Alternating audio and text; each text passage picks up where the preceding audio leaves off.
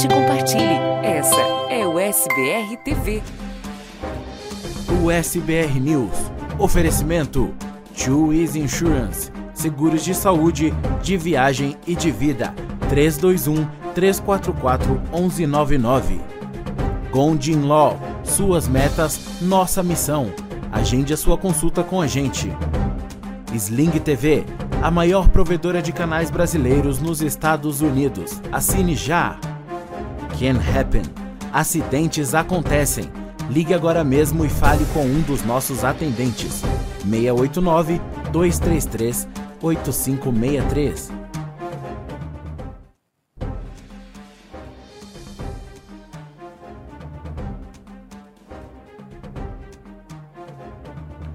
Olá, muito boa noite para você. Seja muito bem-vindo ao SBR News. Nós estamos ao vivo, direto dos estúdios da USBR TV para você em qualquer lugar do mundo.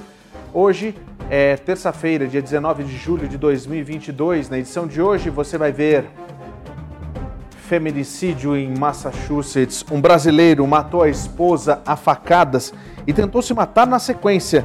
Ele está no hospital e sob custódia. Um motorista, motoristas são ejetados dos veículos e um motoqueiro morreu num acidente do Bronx, onde também outros motoristas acabaram sendo jogados para fora dos seus carros. Você vai ver a violência nas ruas do país. O Uber está testando aquele botão de emergência para passageiros e motoristas lá no Brasil. Aqui nos Estados Unidos, essa função já está disponível, mas você vai entender um pouquinho mais como é que ela funciona. O presidente Jair Bolsonaro eh, reuniu em Brasília embaixadores de muitos países, atacou o STF, as eleições e não apresentou provas. Você vai ver a repercussão dessa situação em plena campanha eleitoral. Olha, gente, não são só os humanos, mas muitos animais estão sofrendo, sofrendo com essa mega onda de calor lá na Europa. Um zoológico está dando guloseimas para os animais tentarem se refrescar. A gente conta essa história e mostra tudo isso que os humanos têm feito e estragado justamente essa questão do clima no mundo. Tem muito mais, vem com a gente para você ficar bem informado. A gente fala sobre aquela situação do escândalo do Namala Tour. A gente vai ter aqui ao vivo uma das vítimas contando como que está a situação dois meses depois. Isso e muito mais porque o SBR News está começando agora, mas não se esqueça, depois do SBR News tem estreia do Tá Servido com Marcela Ferrinha, mais uma super atração inédita aqui na USBR TV. O SBR News já começou.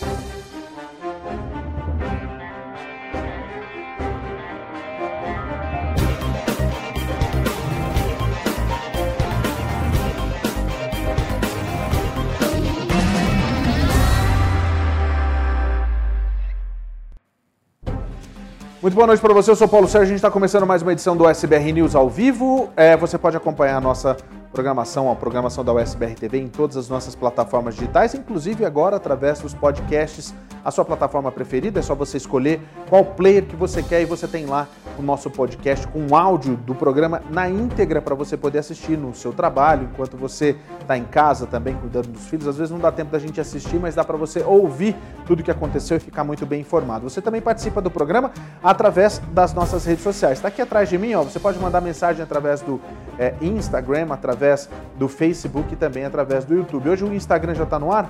Só para a gente saber, está no ar no Instagram também. Você pode acompanhar a nossa programação através do Instagram ao vivo.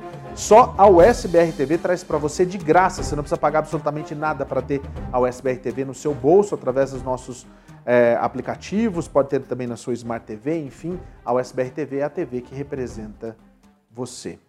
A gente vai começar o programa de hoje falando sobre o julgamento daquele rapaz que atirou nas crianças em Parkland, naquela, naquela escola lá na Flórida.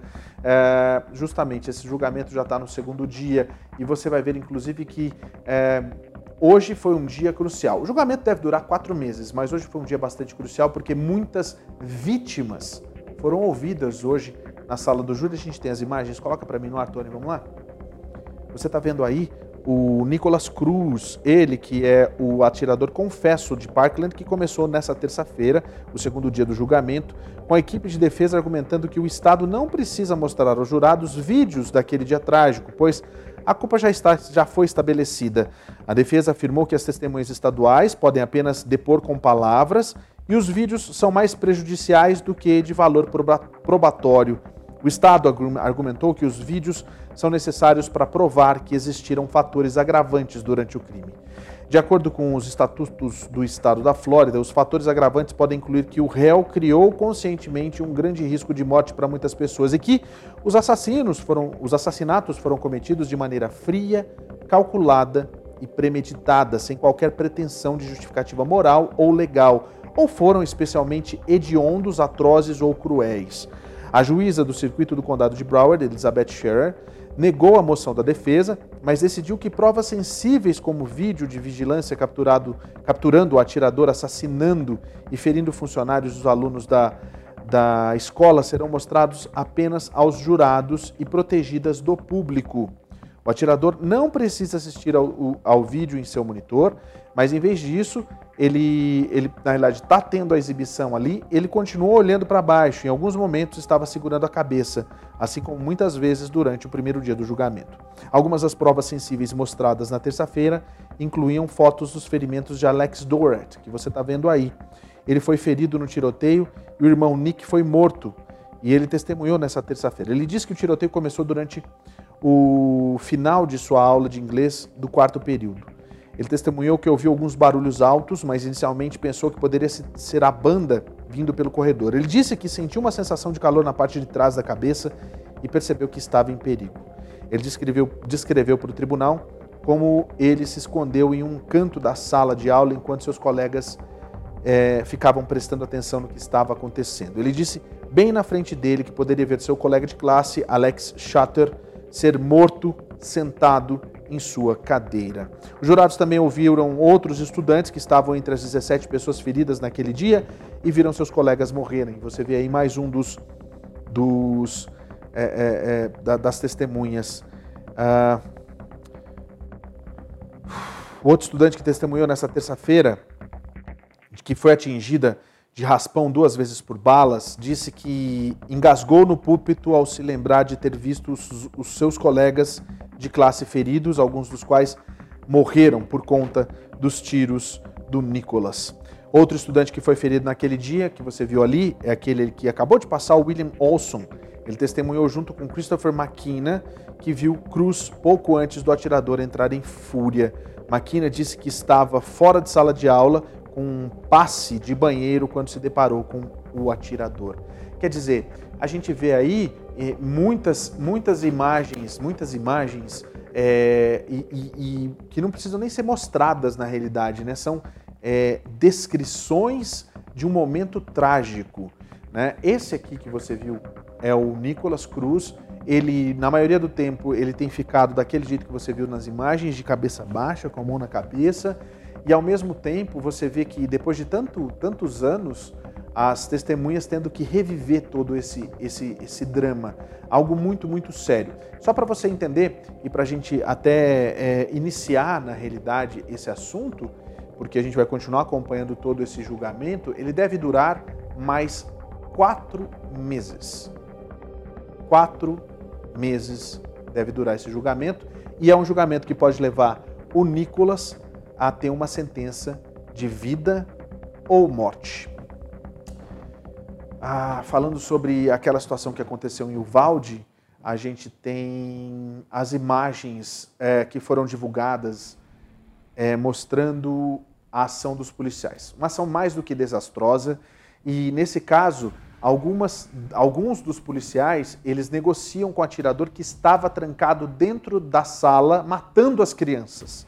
Em outra cena você vai ver as crianças sendo retiradas por um buraco na parede, é, algumas delas apavoradas, e também algumas imagens de como estavam as salas quando os policiais entraram posteriormente depois da retirada do depois da morte não, da, do, do, assassino.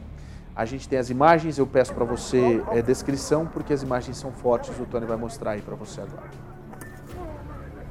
Aí você vê o momento em que os policiais estavam retirando os estavam retirando as crianças. Aí, olha só. Eles ouvem tiros e os policiais não fazem absolutamente nada.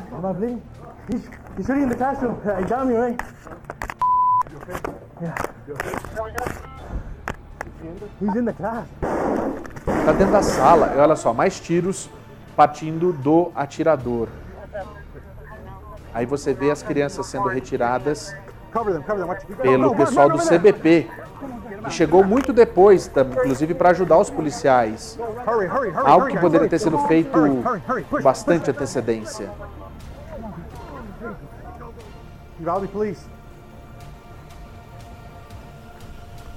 E aí você vê que eles vão entrando nas salas procurando mais pessoas. né? Algumas crianças que poderiam estar escondidas ali dentro. Isso era um VT, né? Então volta para mim aqui, por favor.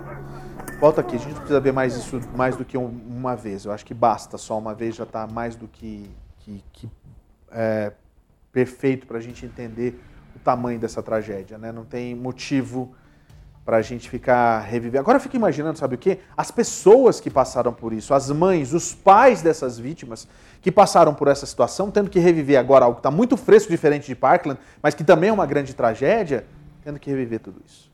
E mais questionamentos sobre a ação da polícia. Eu espero que a justiça verdadeiramente seja feita. E eu queria que você me falasse o que você acha dessas duas histórias já. Eu quero a sua participação. Aqui você tem Vez e Voz, é um jornal interativo. Não existe outro igual. Aqui você pode falar, você pode mandar sua mensagem através das nossas redes sociais, que a gente está aqui para ouvir você. Amanhã, quarta-feira, a gente tem o Dr. Marcelo Gondim para tirar suas dúvidas de imigração. E hoje, depois do nosso jornal, daqui a pouquinho começa a estreia. Tem a estreia do Tá Servido com Marcela Ferrinha, que vai fazer um hum, delicioso. Você não pode perder. A gente vai para Nova York, onde aconteceu. Você, você conhece aquela série é, Law and Order? Você conhece, né, Tony? Você assiste, né? É, Law and Order é, um- é uma série muito antiga e ela segue na ativa, né? São trocentas temporadas que existe. Eles estavam rodando mais um episódio da série lá em Nova York quando eles ouviram tiros e uma pessoa da produção foi morta numa ação de violência que até agora a polícia não sabe explicar o que foi que aconteceu. A gente tem as imagens, o Tony vai trazer pra gente aí, Tony. Olha só, isso foi no set de filmagem de Law and Order. Algo assim que você jamais imaginaria num um, um filme, né, uma série, na realidade, que fala sobre isso. Um membro da equipe da série Law and Order Organized Crime foi morto a tiros na manhã desta terça-feira em Nova York. Segundo o New York Times, a polícia identificou a vítima como Johnny Pizarro, de 31 anos. Ele é morador do Queens. Ele trabalhava para garantir que a rua estivesse livre para que os veículos que estariam trabalhando na gravação pudessem estacionar. Ele estava sentado em um carro quando um assaltante se aproximou do veículo, abriu a porta e atira- atirou em sua cabeça e também no pescoço. Ele foi levado para Woodhull Hospital Center, que fica ali no Brooklyn, mas não resistiu aos ferimentos e foi declarado morto na sequência.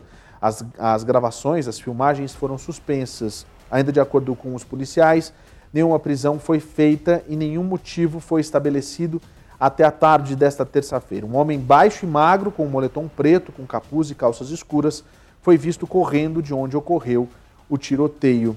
Ah, Law and Order Organized Crime é uma série derivada da franquia Law and Order e está na sua terceira temporada. Na história, Elliot Stabler, interpretado pelo ator Christopher Meloni, antes que estava no elenco do Law Order SUV, é integrante da unidade da polícia de Nova York que investiga o crime organizado. Abre aspas, tem uma, uma declaração aqui ó, da NBC e da Universal Studios. Abre aspas, ficamos terrivelmente tristes e chocados ao saber que um de nossos membros da equipe foi vítima de um crime esta manhã e morreu como, como resultado. Estamos trabalhando com a polícia local enquanto eles continuam investigando. Nossos corações estão com sua família e amigos e pedimos que respeitem a privacidade deles durante esse período. Mais, mais do que dramático uma situação como essa, agora, a vida imitando a arte. Né? Tá certo que é, é, eles falam, eles estão nessa série especificamente, eles investigam um crime organizado. Mas imagina você numa set, num, num set de filmagem desses, você trabalha, você está lá trabalhando, um vagabundo qualquer chega e faz algo desse tipo. Ele, a gente não dá para a gente falar, ele reagiu, ninguém tem essa informação. Alguns vizinhos ali da região tentaram, é, é, até falaram, a gente ouviu tiros, mas é algo muito comum quando se trata de uma gravação de uma série, porque toda a vizinhança é avisada quando vai acontecer esse tipo de gravação. Ai, gente, que triste, hein? Complicado. De Nova York, a gente vai para lá para o Brasil, porque olha que absurdo, gente. A gente não teve aquele anestesista que foi preso é, por ter estuprado uma paciente. Agora, um médico, alô pessoal dessa área de estética. Esse médico é um médico esteticista que faz aqueles é, procedimentos de lipoaspiração, essas coisas que são feitas nas clínicas e não nos hospitais, muitas vezes nas clínicas, né? Você acredita que ele estava mantendo em cárcere privado uma de suas pacientes que possivelmente teve um problema na cirurgia? Isso só foi avisado depois que alguns parentes comunicaram à polícia e a gente vai lá para o Brasil para saber mais a respeito dessa história. Estou aqui em frente ao presídio para onde foi trazido o cirurgião plástico equatoriano Bolívar Guerreiro Silva, de 63 anos. Ele foi detido dentro do centro cirúrgico do Hospital Particular Santa Branca, em Duque de Caxias, na Baixada Fluminense, na tarde de ontem.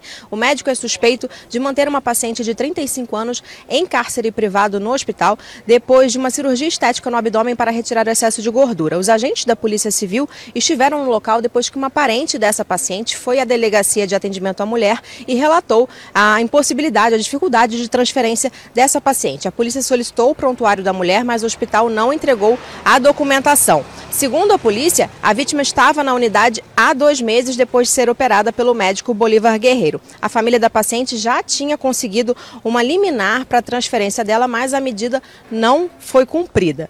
O cirurgião plástico prestou depoimento e negou que mantivesse a paciente em cárcere privado, afirmando que a mulher recebia o, o cuidado necessário e que não podia ter alta. A equipe de Bolívar Guerreiro publicou uma nota na rede social do médico afirmando que a paciente ainda estava em tratamento e que se recusou a assinar um termo de alta revelia eh, antes da recuperação. O Hospital Santa Branca também divulgou uma nota de esclarecimento se manifestando contra a acusação de cárcere privado na unidade e repudiando quaisquer práticas criminosas que foram indevidamente atribuídas à unidade de saúde. A nota também informa que esse médico não é sócio do hospital. O CREMERD, o Conselho Regional de Medicina do Estado do Rio de Janeiro, abriu uma sindicância para apurar os fatos e o procedimento é, segue em sigilo. Bolívar Guerreiro está preso temporariamente e hoje acontece a audiência de custódia para definir se ele segue ou não detido preventivamente. Ele já tinha sido preso em 2010, acusado de é, usar produtos falsos e sem licenciamento da Anvisa, Agência Nacional de Vigilância Sanitária. Olha, gente, primeiro vamos combinar uma coisa. Ele já tem histórico, né? Ele já estava usando é, medicamentos que não deveriam ser usados e ele estava usando esses medicamentos. Assim, aí eu tenho que falar para você, é uma barbaridade, porque não tem como a gente acreditar que um médico desse, como diz a assessoria, não tem culpa no cartório. Agora, cárcere privado, meu amigo, cárcere privado é porque eles estão atribuindo isso a ela não querer assinar o termo porque ela ainda estava em tratamento, uma cirurgia que ela se resolveria em algumas alguns dias e ela seguia dentro da clínica, porque alguma coisa deu de errado, não é? Só pode ser, não tem outra explicação, vamos combinar? A partir do momento que você faz uma coisa é, desse tipo, aí o bicho pega. A gente sabe que está tudo errado nessa história. Tá tudo errado nessa história, tá? A gente vai lá para o Brasil justamente para falar a respeito dessa situação aí é, da Polícia Federal que está em busca de combater, claro, e acabar com o tráfico de drogas internacional. É, foram vários, vários policiais e mais de 40 mandados de busca. As pessoas foram presas e a gente tem o resultado dessa operação que aconteceu no Brasil. Vamos lá policiais trabalham para cumprir 47 mandados da Justiça, sendo 24 de busca e apreensão e 23 de prisão. Entre esses, 18 são para pessoas que trabalham no aeroporto. A operação, batizada de Book, faz referência a um dos compartimentos de carga dos aviões comerciais que fica perto da traseira das aeronaves. Segundo a polícia, a organização criminosa pagava funcionários para que embarcassem malas com drogas no bagageiro dos aviões. A investigação teve início em 2021. Durante o período, foram apreendidos mais de 880 quilos de cocaína em voos diferentes que iam principalmente para Portugal, Alemanha e Holanda. Segundo a polícia, o grupo era organizado e se dividia em tarefas. Os investigados serão indiciados pelos crimes de tráfico internacional de drogas e associação para o tráfico. As penas variam de 10 a 25 anos de prisão. A justiça também determinou o sequestro de todos os bens e das contas bancárias dos investigados. Os valores somam aproximadamente 53 milhões de reais. Olha, daqui a pouco eu vou falar para você, vou conversar com você e trazer para você uma atualização a respeito do caso do Namalatur. Exatamente, o Namalatur que faz dois meses que está lá, né, sem solução, e a gente vai conversar com uma das vítimas daqui a pouquinho. Manda para mim sua mensagem, estou esperando você mandar mensagem através das nossas redes sociais. Você pode mandar através do Facebook, do YouTube e também do Instagram. A gente está ao vivo em todas as plataformas. Você que está ouvindo o nosso podcast já sabe que o jornal vai ao ar sempre às 8h30 da noite e você pode participar sim, mandando a sua é, sugestão, a sua crítica, o seu comentário aqui. Você tem vez e voz, tá? É, olha só, eu, na maioria das vezes, eu não sou muito fã de ficar falando né, desses casos. A gente vai falar do Namalatur daqui a pouco, mas olha só, esse caso que eu vou contar para você aconteceu em Framingham no final de semana, no domingo. Um brasileiro que, ele não pode nem falar que é um ser humano isso, é, ele matou a facadas a esposa dele. O nome dele é Edivardo Gomes da Silva, ele tem 40 anos e matou a esposa a facadas. Sabe por quê? Por ciúmes. Dá para você imaginar? A gente tem as imagens do local onde isso aconteceu. Coloca no ar para mim, Tony, porque é assim, que coisa, hein? Você está vendo as imagens de onde tudo isso aconteceu, onde o Edivardo matou né, a facadas a Neiriane Pereira da Silva, de 30 anos. Isso lá na região de Metroeste, em Framingham, no estado de Massachusetts. De acordo com o um comunicado da procuradora distrital de Middlesex, Marian Ryan, após esfaquear a esposa, Edivardo tentou se matar e foi levado para um hospital em Boston, onde está internado e não corre risco de morrer. E deve acontecer ainda uma audiência de acusação que precisa que esse vagabundo seja é, esteja bem, né? Neriane foi declarada morta no Metroeste Medical Center em Framingham. Lester Baker, chefe de polícia de Framingham, afirmou que a cena do crime sugere que Edivardo teria esfaqueado várias vezes a mulher e depois atentou contra a própria vida. O resultado da autópsia de Neiriane concluiu que ela morreu em decorrência dos ferimentos à faca. A motivação do crime teria sido o ciúme que Edivardo teria da esposa, com quem vivia uma relação conflituosa.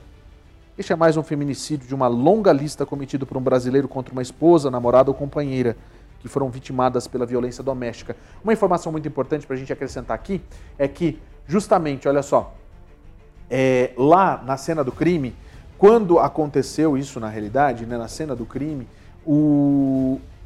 quem chamou a polícia foi justamente um vizinho. Esse vizinho que estava ali viu um rastro de sangue no, de sangue no driveway quando ele estava passeando. E aí ele na hora falou, vou chamar a polícia. Daqui é a cara do safado. Esse aqui é um vagabundo. E essa daqui é a, a, a, a vítima Gente, absurdo. As televisões lá nos Estados Unidos, aqui nos Estados Unidos, lá em Boston, eles divulgaram o que aconteceu no final de semana. Mais uma situação que coloca a comunidade brasileira em xeque. E olha, gente, violência doméstica. Não adianta você ficar naquela que, ah, eu não vou falar nada porque eu não tenho nada a ver. Ah, eles que se entendam. Antigamente se fazia isso, porque antigamente o código de conduta era completamente diferente. Né? O homem batia na mulher e ficava por isso mesmo era em defesa da sua honra. Hoje não existe mais isso. Qualquer situa situação que você acabar vendo por conta de, de, um, de um, vizinho, é, um grito que você ouve diferente, se você não consegue convertar, conversar com a vítima, fala diretamente com a polícia. Você não tem nada a perder, você poderia ajudar a salvar uma, uma vida como da Neiriane. E não é isso que a gente vê. A gente vê as pessoas se afastando. Ah, eu não vou me meter nisso não, porque eu, eu na realidade não tenho, não tenho status, e aí o que acontece? Eu não quero me meter, porque daí se eu, eu, eu, eu, me, eu me meto, eu vou acabar sendo preso, deportado. Para de pensar bobagem. O que você precisa pensar é num senso de sociedade, de comunidade, para ajudar as pessoas. Um absurdo, o rapaz chama Edivardo, é um vagabundo e não vem me dizer depois, ah, mas ele era trabalhador, ela também sabe como é que é, ciúme. ciúme não justifica a morte de ninguém. E o cara é tão canalha, tão covarde, que ele tentou se matar na sequência e deu errado. Ele é tão ruim que deu errado. Porque Deus também não dá asa à cobra, né? Esse vai pagar bonito aqui. Esse vai pagar tudo. Tudinho. Um por um. Tudo. Sabe por quê? Porque merece. Ficar sentado lá esquentando a beliche ferro e, se possível, né? E, se possível, por muitos e muitos anos, que não seja deportado. Por favor, não vamos com essa história aí de que, ah, não, é, vai deportar, porque daí deporta, o cara vai passar férias lá no Brasil e ficar dando risada das coisas que aconteceram aqui. Um absurdo também essas histórias, viu? Tenho que dizer para vocês que eu fico mais do que passado. Posso sentar aqui? Então tá, vou sentar aqui, tá, senhores? O pessoal fala, é, pode sentar, pode sentar, eu vou sentar. Vou abrir o terno aqui. Opa! Olha só, vamos lá. É, deixa eu ver aqui, ó. Lídia Souza, Lídia Souza é, M, é isso? Top, Paulo. Jornalista, excelente, adoro você. Obrigado, viu? Ivan Tanaka. É, Ivan Tanaka, boa noite. Hoje o YouTube me avisou o horário do programa direto do Japão. Obrigado, Ivan Tanaka, assistindo a gente de lá do Japão. Muito bom dia para quem está assistindo a gente aí no Japão. Muita gente é, que assiste na comunidade aí. Amanhã eu vou trazer uma matéria falando sobre o aumento dos eleitores é, que estão votando, né, que se cadastraram para votar na próxima eleição. E no Japão teve um recorde aí, viu? Inclusive eles conseguem mapear quais cidades votou em quem no ano passado. E olha, não é mais Miami e Boston as duas cidades com mais brasileiros votando, não, tá? É lá no Japão mesmo que tem bastante gente votando. Obrigado, viu, Ivan, pela audiência aí. Marcelo Macho Moreira, Boa noite, Paulo, ligado no Rio de Janeiro. Um abraço, um abraço para você. O Marcelo hoje me mandou uma mensagem absurda que eu não vou nem, nem comentar aqui, né? Mas eu dei a resposta que ele precisava ouvir da minha. Ele adora ouvir minha opinião sobre os, os casos absurdos da, do pessoal dele lá. Então eu sempre mando. É, o M Coelho, são da minha cidade. Ah, ele deve ser de lá de Framingham, né? O, o, esse, deve ser Marcelo Coelho, alguma coisa, esse Maurício, Marcelo, M Coelho. São da minha cidade. Que triste a gente saber, né? Que a gente tem é, compatriotas dessa maneira aqui no, do nosso lado, né, que são vizinhos da gente. Quando que a gente vai imaginar que uma pessoa pode matar a outra de uma maneira tão estúpida assim, né? E aí sabe, sabe qual é a outra pergunta que fazem? É justamente o seguinte: como que uma pessoa dessa consegue um visto para ir para os Estados Unidos para fazer caca, né? Se é que veio com visto, né? Deve ter entrado pelo pelo pelo Você entendeu por que, que eu acho que as pessoas que têm um, um background, que se você for checar, esse cara deve, esse cara deve ter alguma coisa na, nas costas, não é possível. Ninguém vira bandido de um dia por outro assim. Ah, não, hoje eu, vou, hoje eu resolvi matar minha esposa. E vai lá e mata. Não tem isso. Não tem isso. Um abraço também para o Tiago Brasil 2020. Está assistindo a gente também. Obrigado por todo mundo que está assistindo. Manda mensagem para a gente através das nossas redes sociais.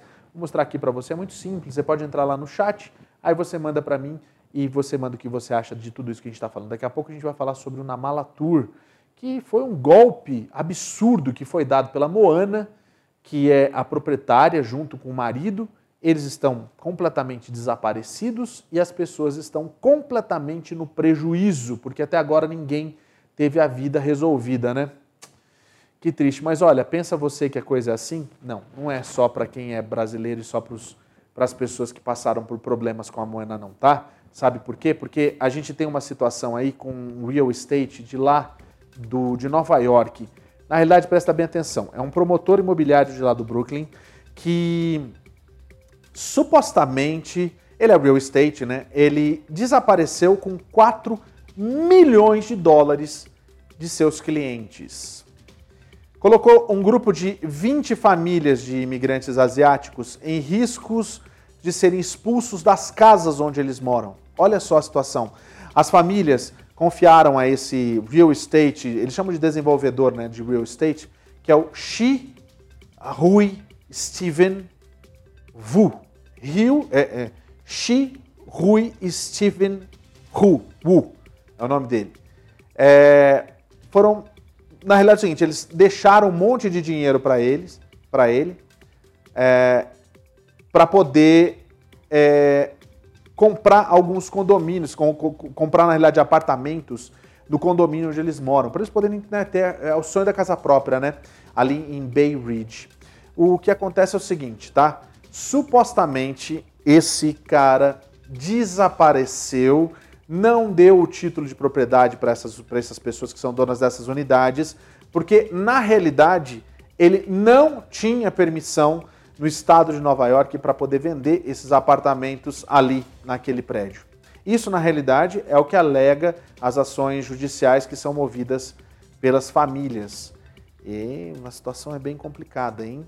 Agora, é, além do dinheiro que foi separado para comprar essas casas, metade do custo total dessas unidades, que na realidade ele estava vendendo, é, ele, ele, ele, na realidade, disse que, que é, algumas pessoas disseram que chegou a pagar 7 mil dólares de taxa.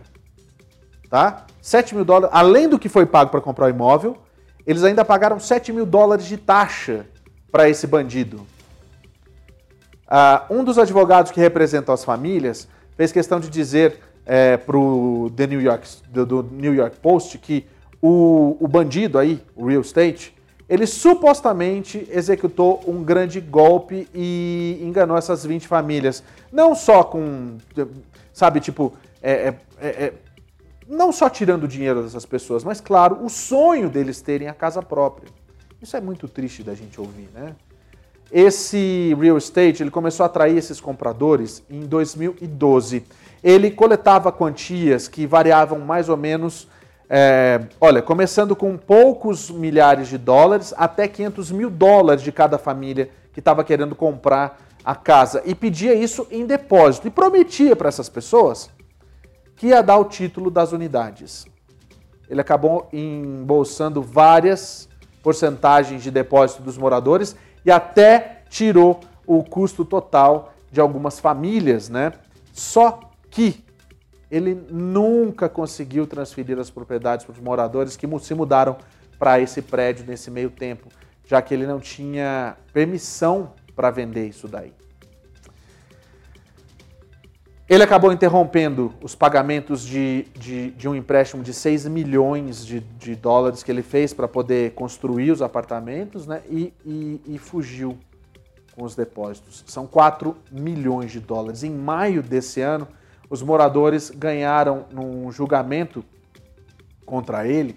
Eles ganharam nesse julgamento contra o, o, o, rapaz, mas é claro que o futuro ainda é incerto, porque o credor que é o Maxine Credit Group, encerrou o prédio. Quer dizer, não tem mais como, né? O que fazer. E, e, e, e encerrando isso, eles estão deixando os moradores ao ponto de serem despejados por conta dessa falcatrua. O prédio vai a leilão no próximo dia 28 de julho e depois disso o novo proprietário pode começar um processo de despejo. 20 famílias, 20 famílias que foram caíram num golpe, um golpe absurdo. A gente verdadeiramente não sabe exatamente como que isso vai acabar. Né? Os moradores se reuniram com os políticos locais na quarta-feira né, para poder tentar chamar atenção e obter ainda o apoio para essa situação, na esperança de interromper essa possibilidade de despejo dessas 20 famílias. Os advogados do, do Credit Group, né, do, do banco que fez o empréstimo, e os advogados também do bandido né, não retornaram os pedidos de comentários feitos pelo The New York Post. Agora eu vou falar para você uma coisa, tá? Vou falar para você uma coisa. Esse tipo de vagabundo tem em todo lugar. Esse tipo de gente dando golpe tem em todo lugar. Não é nenhum tipo de é, privilégio de brasileiro, porque, né? Infelizmente, a gente sabe que muita gente acaba passando por golpes e é sobre isso que eu vou falar agora.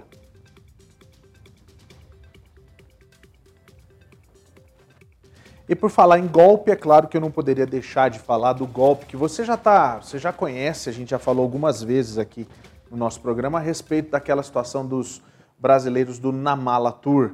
Eles que foram é, ludibriados por propostas mirabolantes, fantasiosas, incríveis de vendas de passagens a preços assim que qualquer um poderia até duvidar.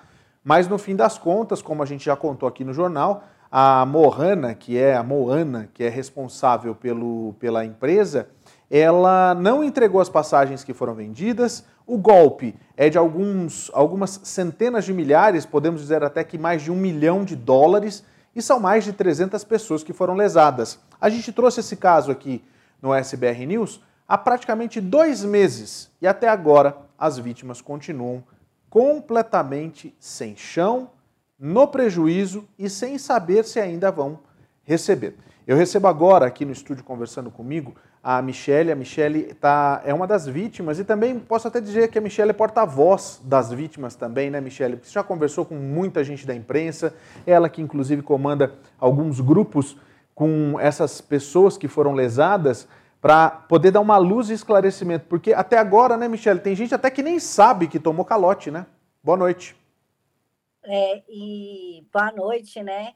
É, realmente isso é é, todo dia meu WhatsApp chega uma nova mensagem de gente que não está nem sabendo o que está acontecendo, que não sabe nem qual providência tomar.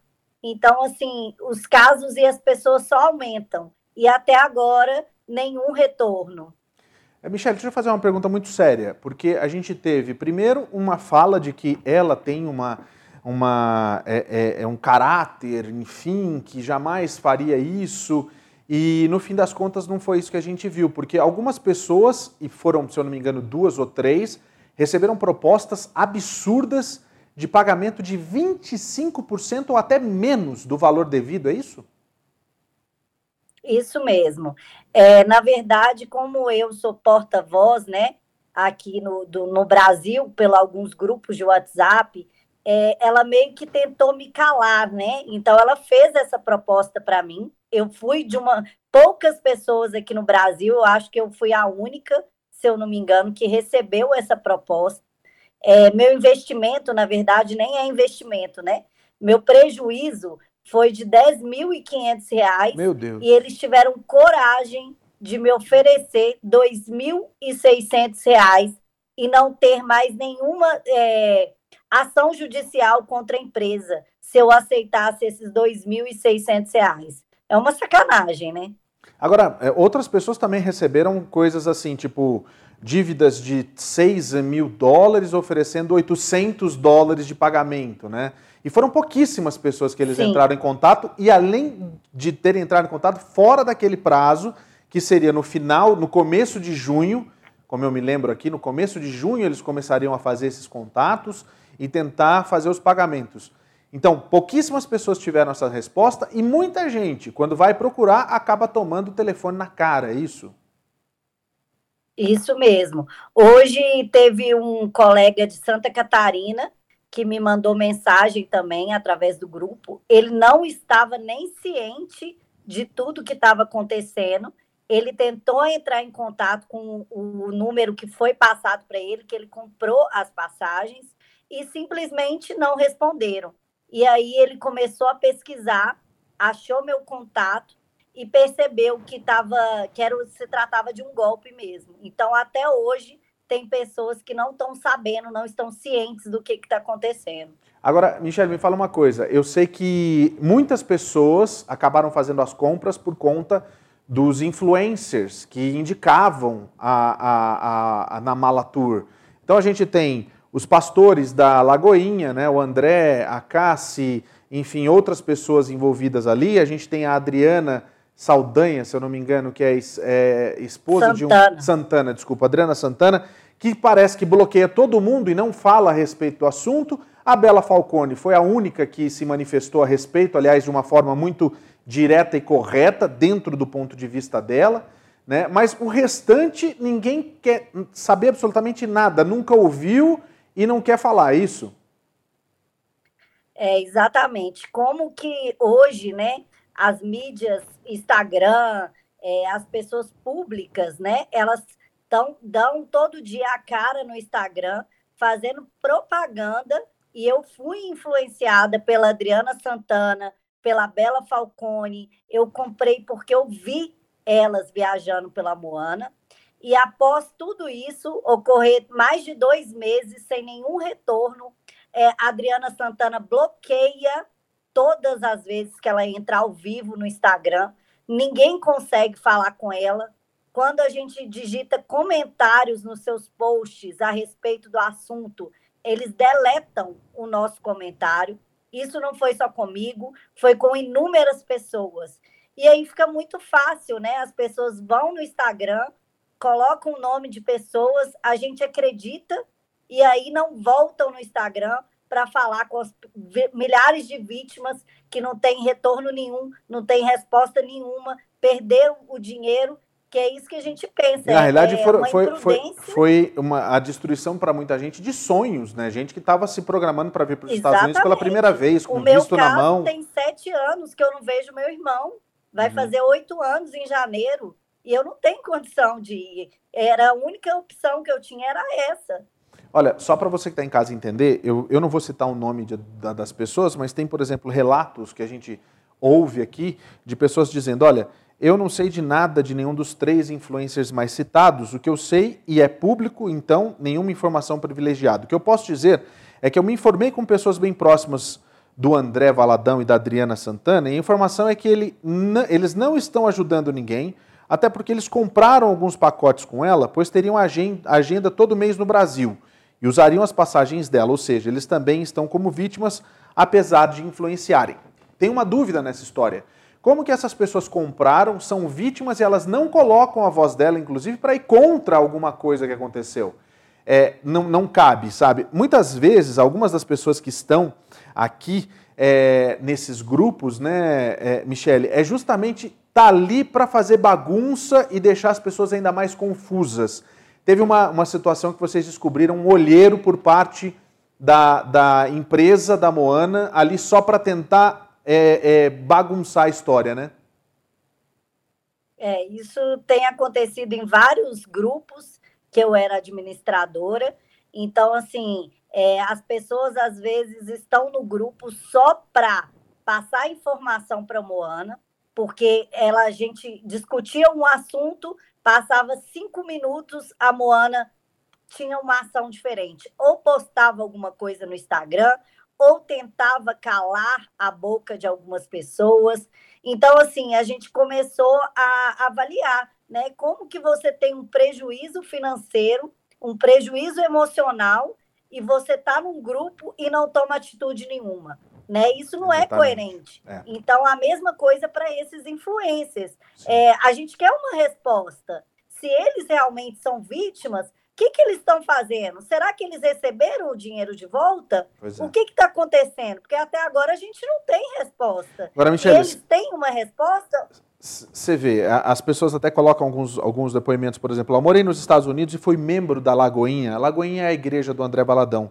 Eu comprei, eu comprei por ver pessoas voando, mas infelizmente Papai Noel não existe. E mesmo sendo ainda membro da Lagoinha, não tive nem sequer uma proposta de 25%, por sinal, nenhum contato da equipe da Moana. Aliás, ela não é membro da igreja. É, esse é um relato que a gente tem no grupo, assim como tantos outros nesses últimos dois meses.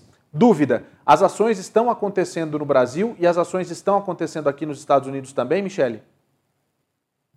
É, eu movi uma ação civil Inclusive, eu já tenho audiência marcada agora em agosto, né? E, e aí eu vou ver o que, que vai acontecer nessa audiência civil. Também montei um grupo aqui no Brasil é, para ação criminal, porque diretamente conversando com advogados criminalistas, isso é um crime, pode ser enquadrado, inclusive, em formação até de quadrilha, porque não era só a Moana, a gente tem que colocar as outras pessoas envolvidas né? Então, assim, é, as providências estão sendo tomadas aqui no Brasil, só que a nossa maior dificuldade é que ela está aí nos Estados Unidos, né? Ela está em Orlando. Então, como que a gente vai conseguir aqui no Brasil tomar alguma atitude com relação a ela no, em Orlando? Então, por isso que a gente vai na mídia, a gente coloca tudo que puder fazer porque alguma coisa tem que ser feita. Sim. Isso não pode acontecer uma, uma brasileira tomar dinheiro de brasileiros, de pessoas que estão aí na Flórida também. Isso é um absurdo. É, Michelle, eu acho que a pergunta que fica é justamente a seguinte, presta bem atenção. Se realmente o motivo foi o aumento do preço do combustível, o aumento das passagens, etc., ela tinha o dinheiro. E para onde esse dinheiro foi? Por que, que eles estão oferecendo só 25% para essas vítimas, como a Michelle, por exemplo, que recebeu 2.600 reais, reais de proposta, sendo que ela tem alguns, algumas centenas de milhares de dólares em caixa para tentar resolver. Aonde foi esse gasto? Por que, que ela não abriu ainda, é, não pediu concordata também, já que a situação está tão complicada? A empresa continua aberta. A, a, os advogados mudam a todo instante. Não existe uma resposta. Eu queria agradecer a Michelle que está aqui comigo. Michelle, é um assunto que não pode deixar morrer, viu? É um assunto que verdadeiramente a gente não pode deixar acabar, porque a gente sabe que é o que é estratégia, é, é justamente essa. O brasileiro tem um pouco memória curta e quem, na realidade, bate não se lembra, mas quem apanha se lembra sempre, né, Michelle? Obrigado mais uma vez. Com certeza. E a gente não vai calar a gente quer resposta, a gente quer o nosso dinheiro de volta. Eu paguei em abril desse ano, em 2022. Em maio, em menos de 20 dias, ela colocou o comunicado. Então, se ela não emitiu as minhas passagens, cadê o meu dinheiro? Com menos de 30 dias, o dinheiro acabou? Como assim? É bem complicado mesmo. Então, olha só, gente, só para você entender, a gente vai continuar em cima desse assunto.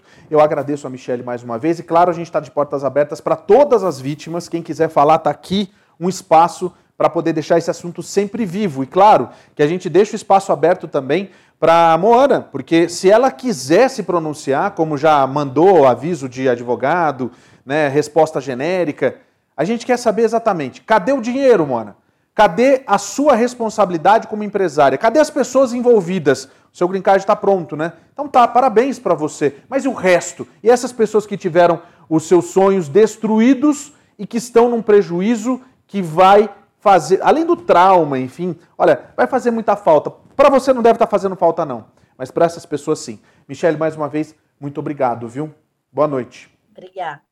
Olha, deixa eu aproveitar aqui para falar para você que está aí assistindo a gente. Aproveita para mandar para a gente as suas. Eh, eu quero ouvir o que, que você pensa a respeito disso, porque a situação é muito complicada e golpes você sabe que acontecem em todos os lugares. Eu vou continuar falando. Ah, tem, tem mais assunto ainda no SBR News.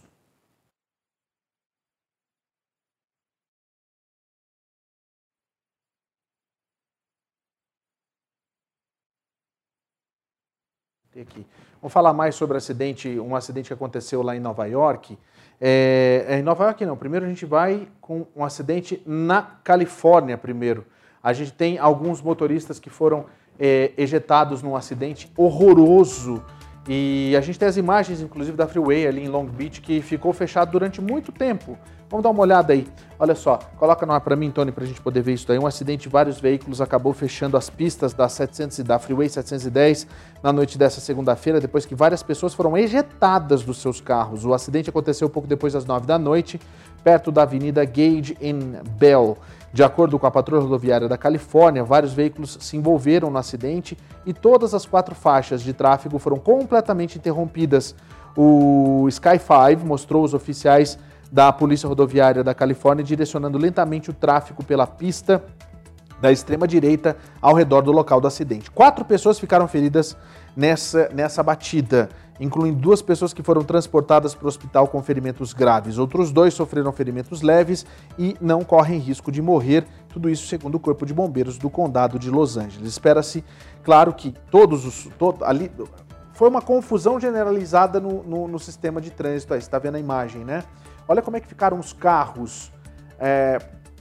Agora, vamos combinar, né, gente? Não sabe ainda o que foi que verdadeiramente aconteceu. Mas, mas, mas, a gente sabe que trânsito é trânsito e acidentes a gente tem que tentar evitar ao máximo. Um outro acidente aconteceu também em Nova York, lá no Bronx. Um motociclista acabou morrendo durante um motociclista acabou morrendo durante um acidente que aconteceu no Bronx. A gente tem as imagens, Tony, coloca para mim, será que dá pra gente? Vamos lá, coloca para mim lá porque a gente vai ver a situação que ficaram os carros envolvidos nesse acidente. A polícia diz que um homem morreu no acidente quando uma motocicleta foi acabou batendo entre duas SUVs na Soundview. Isso aconteceu nessa terça-feira. De acordo com os oficiais, o homem que morreu no incidente era uma das três pessoas que estavam numa motocicleta. Quer dizer, eram três pessoas que estavam numa motocicleta quando eles tentaram passar entre duas SUVs numa interseção da Westchester e da Morrison Avenue. Ah, os, um vídeo de segurança que a gente não vai mostrar aqui, é, é possível ver que o SUV cinza escuro estava descendo na Morrison Avenue, enquanto um SUV branco estava esperando para fazer uma curva à esquerda na Morrison Avenue. O motociclista foi pego entre os dois carros e as três pessoas que estavam a bordo foram ejetadas da motocicleta. Uh, o, o, uma das pessoas que viu tudo que aconteceu disse que eles estavam vindo na velocidade fazendo. Sabe quando você vai cortando o trânsito? Era isso que eles estavam fa fazendo. Parecia que eles estavam perdidos, eles perderam o equilíbrio e acabaram batendo na, na SUV. A polícia disse que os dois motoristas da SUV está, permaneceram na cena do crime, nenhum deles foi ferido durante o, o acidente e nenhum tipo de acusação foi colocado contra eles. Na realidade, imprudência. Sabe onde a gente vê esse tipo de coisa com muita frequência? Lá em São Paulo, né? Famoso fazer o corredorzinho, mas nesse caso não deu para entender por quê, né? Possivelmente ele perdeu o, a direção, é, o equilíbrio da moto e tentou puxar. No que ele tentou puxar, tinha outro carro que estava fazendo ali, né, fechando justamente a, a via. O vídeo, o vídeo na realidade é assustador o vídeo das câmeras de segurança. De repente amanhã a gente mostra para você, mas eu acho que não é muito bacana de se ver não. Aliás, você viu aí, né? Acidentes acontecem a todo instante e você precisa sim de uma ajuda para você ter certeza que você vai ter os seus direitos restabelecidos. Eu estou falando da Can Happen. A Can Happen é uma empresa que tem psicólogos, advogados, tem também fisioterapeutas que vão ajudar você a se recuperar do acidente e também conseguir alcançar os seus direitos porque é muito importante você que é vítima de um acidente ter certeza que você tem que recobrar aquilo que você perdeu. E claro que o atendimento da, da, da Can Happen é completamente gratuito. O telefone é esse, olha só. 689-233-8563. É o telefone da Can Happen para você entrar em contato com eles. É uma gama de profissionais para poder te atender, física, emocionalmente e também, claro, material mente, porque você tem que ter né, as suas compensações. Você foi vítima de um acidente. Acidentes acontecem a todo tempo. Agora, o mais incrível é que a Can Happen vai ajudar você de graça. Se você está na Central Florida, então, mais tranquilo ainda, entre em contato agora com a Can Happen através do 689-233-8563. Chega de ficar atrás daqueles anúncios de americanos dizendo que você pode ter o seu atendimento. Não, agora você vai falar na sua língua e vai conquistar todos os seus direitos. Não importa o seu status imigratório, não importa se você está aqui até de turismo tá? Pode correr atrás disso com a Can Happen, porque acidentes acontecem e a Can Happen está aqui para ajudar você. É... Vamos então continuar o programa de hoje. Agora são. Já são tudo isso, gente. Já 9h32. Que coisa, hein? 9h32 e daqui a pouco tem a estreia do Tá Servido. A gente vai fazer um tiramisu bem gostoso. A gente não, a Marcela, eu só comi, né? Eu, não, eu sou do tipo que eu como, eu não faço. Então tá lá, olha só, tem mensagens que você vai mandando para mim através das nossas redes sociais, pode mandar as mensagens através do Facebook, do YouTube e também do Instagram. A gente está com todos os nossos chats abertos para você. O Tony Almeida, boa noite, PS, e abraço à família da USBR TV, o Tony, Sombra também, o Joab. E a novela da Mel USA, qual foi o desfecho? A gente não sabe porque a gente não acompanhou essa, essa novela. E, na realidade, eu gosto de assistir novela boa, novela ruim a gente não dá atenção.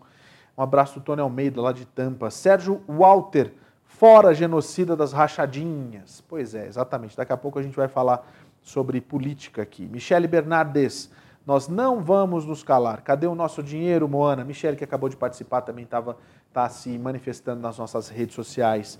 Maria Anjos USA, eu estou aqui na Califórnia. Obrigado, Maria, pela sua audiência e a toda a comunidade de lá da Califórnia que assiste a gente. Gente, aqui nos Estados Unidos a gente já tem, não sei se você conhece esse botão de emergência que o Uber coloca no aplicativo para você poder ter tranquilidade, tanto você como passageiro quanto motorista. Esse botão de emergência, que se você não conhece, vai conhecer agora, ele começa a ser testado também no mercado, um dos mercados mais violentos do mundo. Eu estou falando do Rio de Janeiro. Vamos dar uma olhada como é que isso é, vai começar a funcionar e se já está implantado. Vamos ver. Renato é motorista de Uber há quatro anos e convive com a sensação de insegurança ao circular pelas ruas do Rio. Ele tomou a decisão de trabalhar de dia para minimizar os riscos. Me sinto exposto. É, o dia todo na rua, a gente pega passageiros realmente que a gente não sabe quem é. Eu me comunico muito com a minha mulher e eu tenho um amigo, né, que a gente, ele é Uber também. É, a gente se comunica muito no dia a dia, que ele trabalha no, no mesmo horário que eu. E a gente manda localização um pro outro, né? Em situações de violência, como assédio e assalto, durante uma corrida, motoristas e também passageiros passam a contar com um novo recurso dentro do aplicativo da Uber. É o botão de emergência, que funciona na Baixada Fluminense e também na capital. Com apenas alguns cliques, o usuário faz contato imediato com a central da polícia. A pessoa em perigo que acionou o botão do 90, ele não precisa falar o telefone. As informações básicas que nós necessitamos para gerar a ocorrência já estão ali integradas ao nosso sistema. Então, com isso, a gente pode dar prosseguimento à ocorrência, mesmo que não seja possível um diálogo entre o solicitante e o atendente do 90. Até agora, a Polícia Militar atendeu 16 ocorrências e já conseguiu recuperar dois carros roubados. A iniciativa é a primeira do gênero feita pela Uber no Brasil e já é realidade nos Estados Unidos e no México. Olha só, é, lembrando você que isso aí já está funcionando no México aqui nos Estados Unidos. Procure saber como funciona esse botãozinho. Ele é muito, muito, muito, muito útil de verdade, tá? Daqui a pouco tem a estreia do Tá Servido, você não pode perder. Acabei de falar, mas não adianta, a gente tem que falar o tempo todo para você lembrar que tem que continuar com a programação aqui com a gente. A Marcela Ferrinha tá lá cruzando os dedos. Ontem a gente teve a estreia do Let's Go, hoje o Tá Servido. Amanhã, quarta-feira, você vai acompanhar o Caminhos da Reportagem. E, claro, na quinta-feira a gente tem, enquanto o M de mulher não volta, a gente tem na quinta-feira o Pet News. E aí você vai vendo a programação da USBR TV chegando para você que é imigrante e que precisa desse alívio também, né? E claro que toda semana um programa novo, zeradinho para você. É, vamos falar de eleições, né? O presidente Jair Bolsonaro reuniu embaixadores de vários países lá no Palácio do Planalto para contar mentiras, exatamente isso. Ele fez a, a, a, é, denúncias graves a respeito do STF, também da nossa eleição lá no Brasil, dizendo que não é uma eleição confiável, inauditável e ainda que foi fraudulenta quando ele foi eleito, eleito presidente do Brasil. O presidente Jair Bolsonaro voltou a atacar a justiça eleitoral nesta segunda-feira em uma reunião com embaixadores e diplomatas. Bolsonaro discursou por quase uma hora diante de representantes de países como França e Espanha no Palácio da Alvorada, um encontro convocado apenas para discutir o sistema eleitoral brasileiro. Estamos a três meses das eleições. As propostas sugeridas pelas Forças Armadas praticamente estancam a possibilidade de manipulação de números, como sugere o próprio TSE por ocasião das eleições de 2018. Bolsonaro tornou as urnas eletrônicas um alvo de ataques devido a uma suposta vulnerabilidade que poderia ser usada contra ele. Em várias oportunidades, o presidente afirmou sem oferecer provas que houve fraude nas eleições de 2014 e 2018, quando ainda segundo Bolsonaro, ele teria vencido no primeiro turno. No Brasil não tem como acompanhar a apuração. Eu não sei o que vem fazer observadores de fora aqui. Vão fazer o quê? Vão observar o quê? Se o sistema é, é falho, segundo o próprio TSE, é inauditável também, segundo uma auditoria externa pedido por um partido político, no caso o PSDB, em 2014. Bolsonaro vai disputar as eleições presidenciais em 2 de outubro com o ex-presidente Luiz Inácio Lula da Silva, favorito segundo as pesquisas. Membros do Partido dos Trabalhadores e alguns analistas avaliam que a postura de Bolsonaro faz parte de uma estratégia para deslegitimar uma eventual derrota nas urnas e tumultuar o processo eleitoral. O Brasil adotou o sistema de urnas eletrônicas há mais de 20 anos e, além de oferecer um resultado mais ágil em comparação com o voto impresso, nenhum problema de segurança foi comprovado até hoje. E a gente sabe, inclusive, que o, ST, é, o STJ o STE, né, Supremo Tribunal Eleitoral, todos eles se manifestaram a respeito. Os próprios embaixadores que estiveram lá deram declarações dizendo que foi tudo, na realidade, um tanto quanto patético, né, pela forma como o presidente disse. E algumas pessoas também se manifestaram no Twitter dizendo que o Bolsonaro fez uma declaração de derrota, inclusive os seus correligionários que não concordaram com a postura que Bolsonaro imprimiu nesse, nessa reunião com os embaixadores. Tá com dúvida? Joga no Google, procure a sua fonte é, mais credível né, as, as, fontes onde a gente sabe que verdadeiramente a gente vai encontrar a verdade, que é isso que importa. Né? E olha só, a gente tem algumas manifestações no Twitter. Vamos mostrar aqui exatamente alguns tweets que foram destaque nesse, nessa, hoje. Vamos lá. Deixa eu aproveitar e colocar aqui. Vamos então para o primeiro. Esse, ah, já saíram os três de uma vez. Olha só, vamos com a ex-presidente Dilma, que disse o seguinte: Bolsonaro cometeu ontem um ato de traição ao Brasil. É a primeira vez que um presidente convoca o mundo para anunciar que vai dar um golpe. Com este ato, Bolsonaro confessa que vai perder a eleição para Lula até quando as instituições serão complacentes com essa vergonha autoritária. Quer dizer, é algo que, algo que verdadeiramente a gente não sabe, né? E faz sentido esse comentário, inclusive, da própria Dilma Rousseff. Deixa eu, dar um, deixa eu aproveitar e falar para você que está em casa, porque assim, a gente tem a nossa produção que escolhe os tweets e escolhe justamente as repercussões. A gente poderia ficar aqui horas repercutindo o que o presidente Bolsonaro disse, mas eu acho que a Dilma, que é alguém que eu jamais esperaria que a gente fosse dar destaque aqui, né? É, até porque não tem motivo, mas ela faz parte, inclusive, da, dessa situação é, anterior, né? É, é, que é o, a, a, gestão anterior ao presidente Jair Bolsonaro. Deixa eu ir nessa aqui, fecha para mim aqui na 2, Tony, que daí vocês resolvem o problema do telão. Se eu quiser fechar, você consegue fechar na 2? Não. Só para a gente saber. Agora são 7h41 aqui, são 9h41. Deixa eu ir aqui na 2, justamente para a gente poder é, é, é, falar a respeito dessa situação aqui, tá? Porque assim, a gente sabe que golpe por golpe, todo mundo está falando que vai ter golpe, etc e tal. O que a gente tem que saber é que na hora de votar, a gente tem que votar, simplesmente assim. Vai lá, vota, faz do jeito certo, ponto final, acabou. É assim que tem que ser. Cada um vota naquele que você acha que merece ocupar o lugar da presidência da República. Você gosta do Bolsonaro? Vota no Bolsonaro. Você gosta do Lula? Vota no Lula. Quer votar no Ciro? Vota no Ciro. Quer votar na Simone? Vota na Simone. Quer votar no pessoal do, da, da, dos outros partidos menores, o Pablo Marçal, enfim. Os outros partidos que estão competindo, vota em quem você acha, mas não deixa de votar. Acho que essa é a parte mais importante que a gente tem que entender. Precisa votar. Vamos voltar para os nossos tweets aqui. Vamos ver se agora a gente tem a imagem dos tweets aqui atrás. Bom, da Dilma eu já falei. Agora a gente tem um outro, uma outra situação que está acontecendo aqui nos Estados Unidos, que é justamente isso. Olha, a Câmara aprovou a lei de respeito ao casamento, que codificaria o casamento entre pessoas do mesmo sexo é, em lei.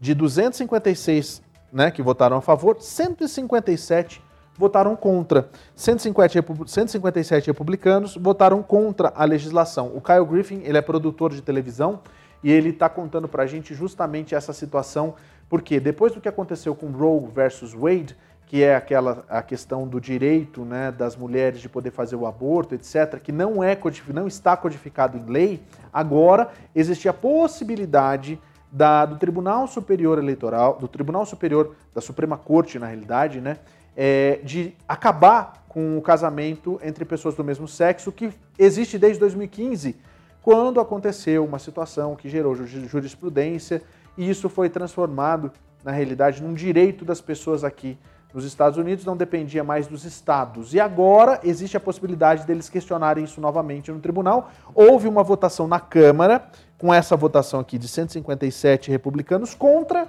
que eles, inclusive, disseram aqui, muitos, né? Já disseram aqui no programa, inclusive, que esse era o tipo de coisa que eles jamais iriam mexer mexer com a felicidade dos outros.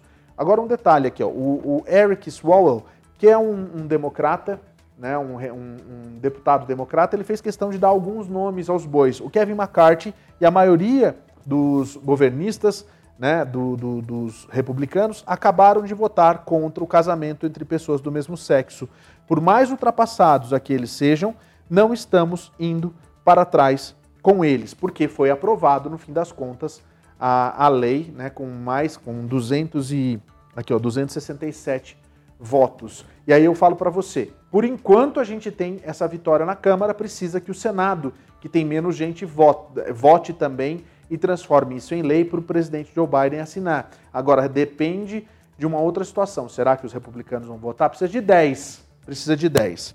Gente, deixa eu aproveitar para falar com você uma, um caso muito sério que surgiu hoje e está em todos os jornais. Amanhã, quarta-feira, a gente vai acompanhar a repercussão disso, mas a gente já está adiantando para você. Existe a possibilidade de ser colocado em votação mais uma vez um projeto de lei que vai levar para você que mora aqui nos Estados Unidos há sete anos ou mais a possibilidade de você brigar por um, é, solicitar né, e lutar pelo seu green card. Olha só que maravilha. É só uma situação de mudança de uma lei que já existe. Quem está tratando disso são duas deputadas, é, na realidade são duas deputadas é, é, democratas, né? E a gente tem uma que você já conhece, eu tenho até as imagens para trazer para você, que é a, a, Como é que chama mesmo? A Zoe Lofgren. Você está vendo ela aí que está sempre na comissão do 6 de janeiro.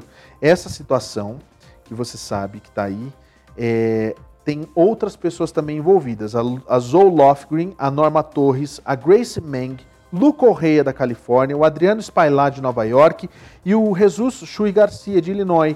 Eles vão apresentar esse novo projeto de lei amanhã, que chama Renovando as Disposições de Imigração da Lei de Imigração de 1929. A coletiva é amanhã, dia 20. Nesse rascunho, inclusive, a situação é a seguinte: vou explicar para você que está em casa. É, o rascunho da lei ele ap apresenta, na realidade, para as pessoas a possibilidade de mudar o registro é, que garante esse green card para as pessoas. A primeira, a última vez que isso foi feito foi em 1986. Agora, se eles mudarem o registro é, para esse dispositivo que seria contínuo e que não vai ter mais é, a necessidade de ser reajustado, as pessoas que vivem nos Estados Unidos há sete anos ou mais, elas poderão concorrer, né, ou, ou solicitar na realidade o seu green card. É, o que, que vai acontecer é que, por exemplo, esse ano se essa lei for aprovada, ela vai beneficiar alguns milhões de, é, de pessoas que estão aqui sem documentos. Só que não é simplesmente e fácil assim de você ter o seu green card. Você precisa sim ter um background check, comprovar que você está aqui há sete anos consecutivos. Não dá para você falar, ah, mas eu teve um ano que eu acabei indo para o Brasil e consegui voltar pelo, pela, pela, pela, pela fronteira. Não, não, não, não tá. São sete anos. E aí vamos supor, quem não entrou esse ano, no ano que vem, quando você completar sete anos, você vai poder entrar, porque a lei ela vai se autossustentar. Então vai ser mais uma chance das pessoas conseguirem um green card se elas estiverem comprovadamente aqui, não tiverem nenhum BO com a justiça, não tiverem nenhum tipo de problema criminal, e elas teriam como comprovar esses sete anos a cada ano. Então, inicialmente seriam milhões de pessoas e todos os anos a gente teria uma quantidade de pessoas que seriam beneficiadas. O grande problema é o seguinte, tá? O problema maior dessa história toda é que esse tipo de projeto pode até passar na Câmara, mas chegando no Senado vai ser muito difícil a aprovação, apesar da gente ter alguns democratas, alguns republicanos na realidade, que seriam favoráveis a esse projeto, porque empresas estão pressionando republicanos para que aprovem uma lei para poder é, dar a, a, a legalidade para os imigrantes, porque o mercado depende de pessoas na cadeia produtiva. E é justamente essa situação que tem feito alguns republicanos pensarem diferente. O que a gente torce é que surjam 10. Por enquanto, a gente sabe que tem uma, uma pessoa só lá de republicanos lá no Senado que apoiaria essa lei que deve ser votada logo na sequência. Tudo isso tem que acontecer até antes do recesso do mês de agosto.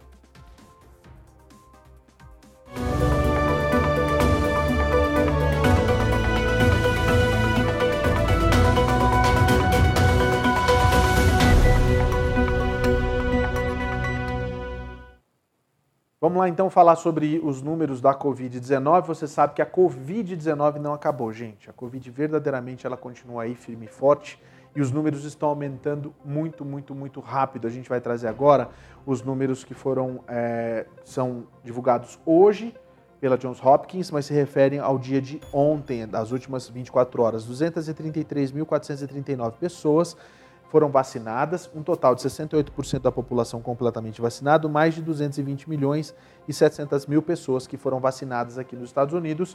E a gente vai ver agora como é que fica a situação no restante do mundo. A Índia bateu mais de 2, 2 milhões de pessoas em 24 horas vacinadas, a China mais de 1 milhão e 255 mil, a Nigéria mais de 690 mil e Burma, que aparece pelo segundo dia aqui, com mais de 670 mil pessoas. Aqui a gente vê que os Estados Unidos ficam muito longe desses países que mais vacinam.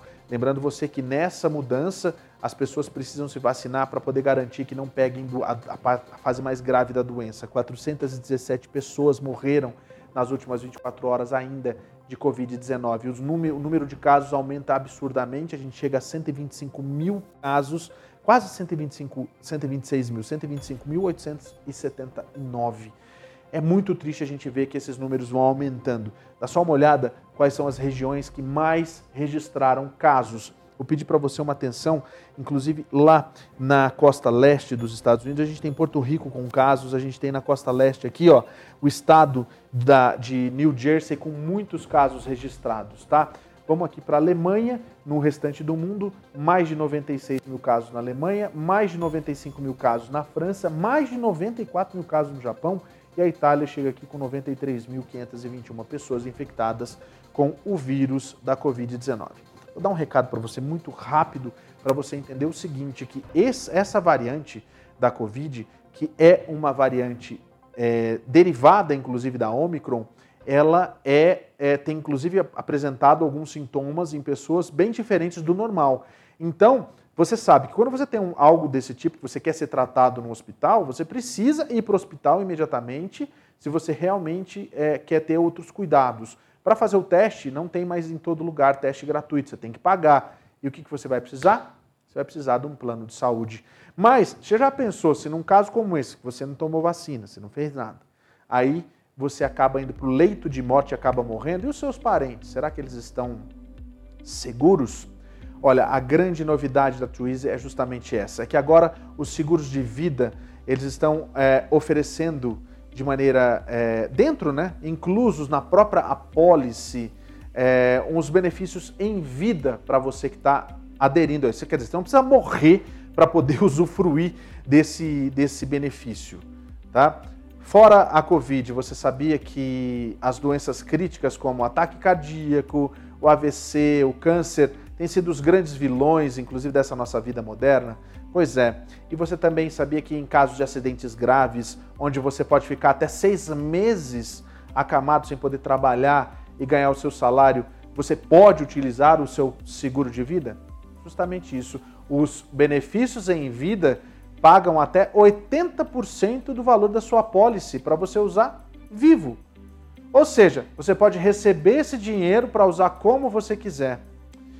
Olha, o seu seguro de vida pode salvar os seus dependentes e pode é, salvar os seus dependentes na sua falta, né? E também te salvar dos custos ainda em vida. Isso é muito importante. Você vai mandar uma mensagem para o WhatsApp com a palavra USBRTV para 321 344 1199, que é o telefone da Twizy. A Twizy vai entrar em contato com você e apresentar a cotação considerando a sua idade, a sua idade real, uh, o valor que você está disposto a pagar para você poder é, economizar e você proteger o seu patrimônio.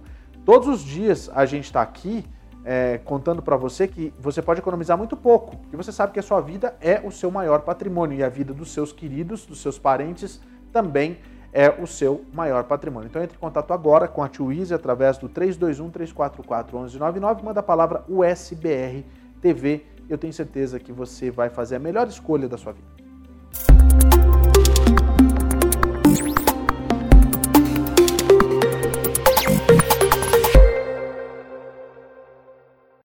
Visão do tempo, está todo mundo falando sobre essa situação desse calorão absurdo, não é? Pois é, a coisa está ficando cada vez mais complicada. E vamos ver como é que fica aqui nos Estados Unidos, não é? Vamos primeiro mostrar para você é, até quando a gente vai ter esse calor absurdo. Dá uma olhada nesse mapa que a gente está mostrando para você dos próximos dias. A gente tem aqui quarta, quinta e sexta-feira. Calor, calor, calor essa semana inteira. Olha Dallas começa com 108 na quarta-feira, termina a sexta com 102, na quinta-feira dá uma aliviada, mas Santo Antônio no Texas sai de 104 na quarta para sexta-feira com 101. Oklahoma City, 104 na quarta, 96 na quinta, 101 na sexta. É, North Plate, 100 na quarta, 103 na quinta e na sexta-feira. Denver, no Colorado, 93, vai terminar a semana, no final de semana, com 98. Aqui em El Paso, no Texas, 104, 102 e 100. Olha só, aqui um pouquinho mais para cá, também aqui no Texas ainda, 101 em Houston, 100 na quinta-feira e 99 na sexta. Já Kansas City, 94 na quarta, 100 na quinta e 101 na sexta-feira. A cidade de Chicago também com muito calor, 88 na quarta, 92 na quinta e 91 na sexta. Minneapolis, que fica lá em cima, normalmente tem temperaturas muito amenas, olha só a situação, 90, 89 93. Vamos dar uma olhada na próxima tela para a gente entender um pouquinho do restante de alguns lugares, por exemplo, na costa leste, que a gente sabe que sofre muito com isso. Números que a gente não esperava, por exemplo, Boston, quarta-feira com 92, quinta-feira com 91, sexta-feira com 93. Nova York chegando a 95 amanhã, vai a 93 na quinta e permanece na sexta-feira. Na Filadélfia, 97 de quarta até sexta. Em Railia, a gente tem, Railia fica aqui, ó, no estado da Carolina do Norte é, 94, 96 na quinta, 97 na sexta. Em Atlanta, começa com 90 e na sexta acaba com 91, 92 na quinta, quer dizer, tem um calorzinho chegando aí. Charlotte, 92 na quarta, 94 na quinta e 95 na sexta-feira. Washington DC, 94 na quarta, 98 na quinta, 96 na sexta-feira. São números que a gente verdadeiramente não esperava para essas regiões agora nesse período, né? Muito quente mesmo. Memphis, no Tennessee, 101 na quarta, 102 na quinta, 104 na sexta-feira. Em Jackson, no Tennessee, 90, é, Memphis, Memphis, é, Memphis é no Tennessee? Jackson é no Mississippi. Jackson no Mississippi, 96 na quarta, 94 na quinta, 89 na sexta-feira e você vê que o mapa tá que tá pegando fogo mesmo. Calorão aqui e calorão em muitos outros lugares também.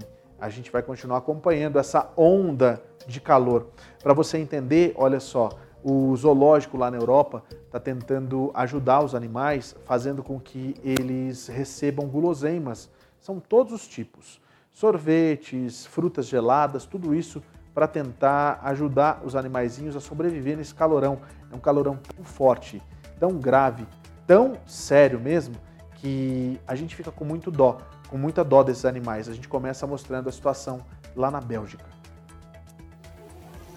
O calor não afeta a vida somente dos seres humanos. Na Bélgica, um zoológico na região de Valônia precisou tomar medidas para aliviar a vida de seus moradores. Uma delas foi pela boca, Grande parte dos animais ganhou suculentos picolés ou comida gelada. Os orangotangos até estão acostumados às altas temperaturas em Sumatra e em Bornéu, mas não deixaram de receber guloseimas para se refrescar. Quem precisou muito de ajuda para suportar o calor foram os pandas, que se esbaldaram com os agrados refrescantes na frente do público. Já as lontras ganharam marmitas de peixes congelados. A festa foi grande dentro e fora d'água. Animais símbolos do frio, como ursos polares e morsas, são os que mais sentem a onda de calor, que afeta zoológicos como o Pairidais azul da Bélgica. Nesta terça, as altas temperaturas seguiram fortes na Europa. O fenômeno bateu recordes históricos no Reino Unido, que ultrapassou pela primeira vez os 40 graus Celsius. Nossa, cara, que calor, que calor mesmo, hein? Amanhã a gente vai falar mais sobre esse calorão no Reino Unido, inclusive, eu acho que você tá sabendo a história do show da Rosalia, a gente vai mostrar amanhã para você, não perca não, porque tá chegando aí, você que gosta de comidinhas, você que gosta de comidas feitas por chefes. E você não deve ser um chefe, claro. Mas se for também, aprenda com a nossa chefe Marcela Ferrinha a fazer as delícias na sua casa. Exatamente, você não precisa ser chefe para ter gostosuras na sua casa. Então, está começando agora, nesse momento, a, o Tá Servido. Eu quero saber se você está servido também, porque é hora de você aprender aqui na USBR TV. Tá chegando Marcelo Ferrinha com Tá Servido. Eu vejo você amanhã a partir das 8h30 da noite, dia de Marcelo Gondim. Fica com a gente, porque tem muito mais na programação da USBR TV. Valeu, valeu pessoal. Tchau.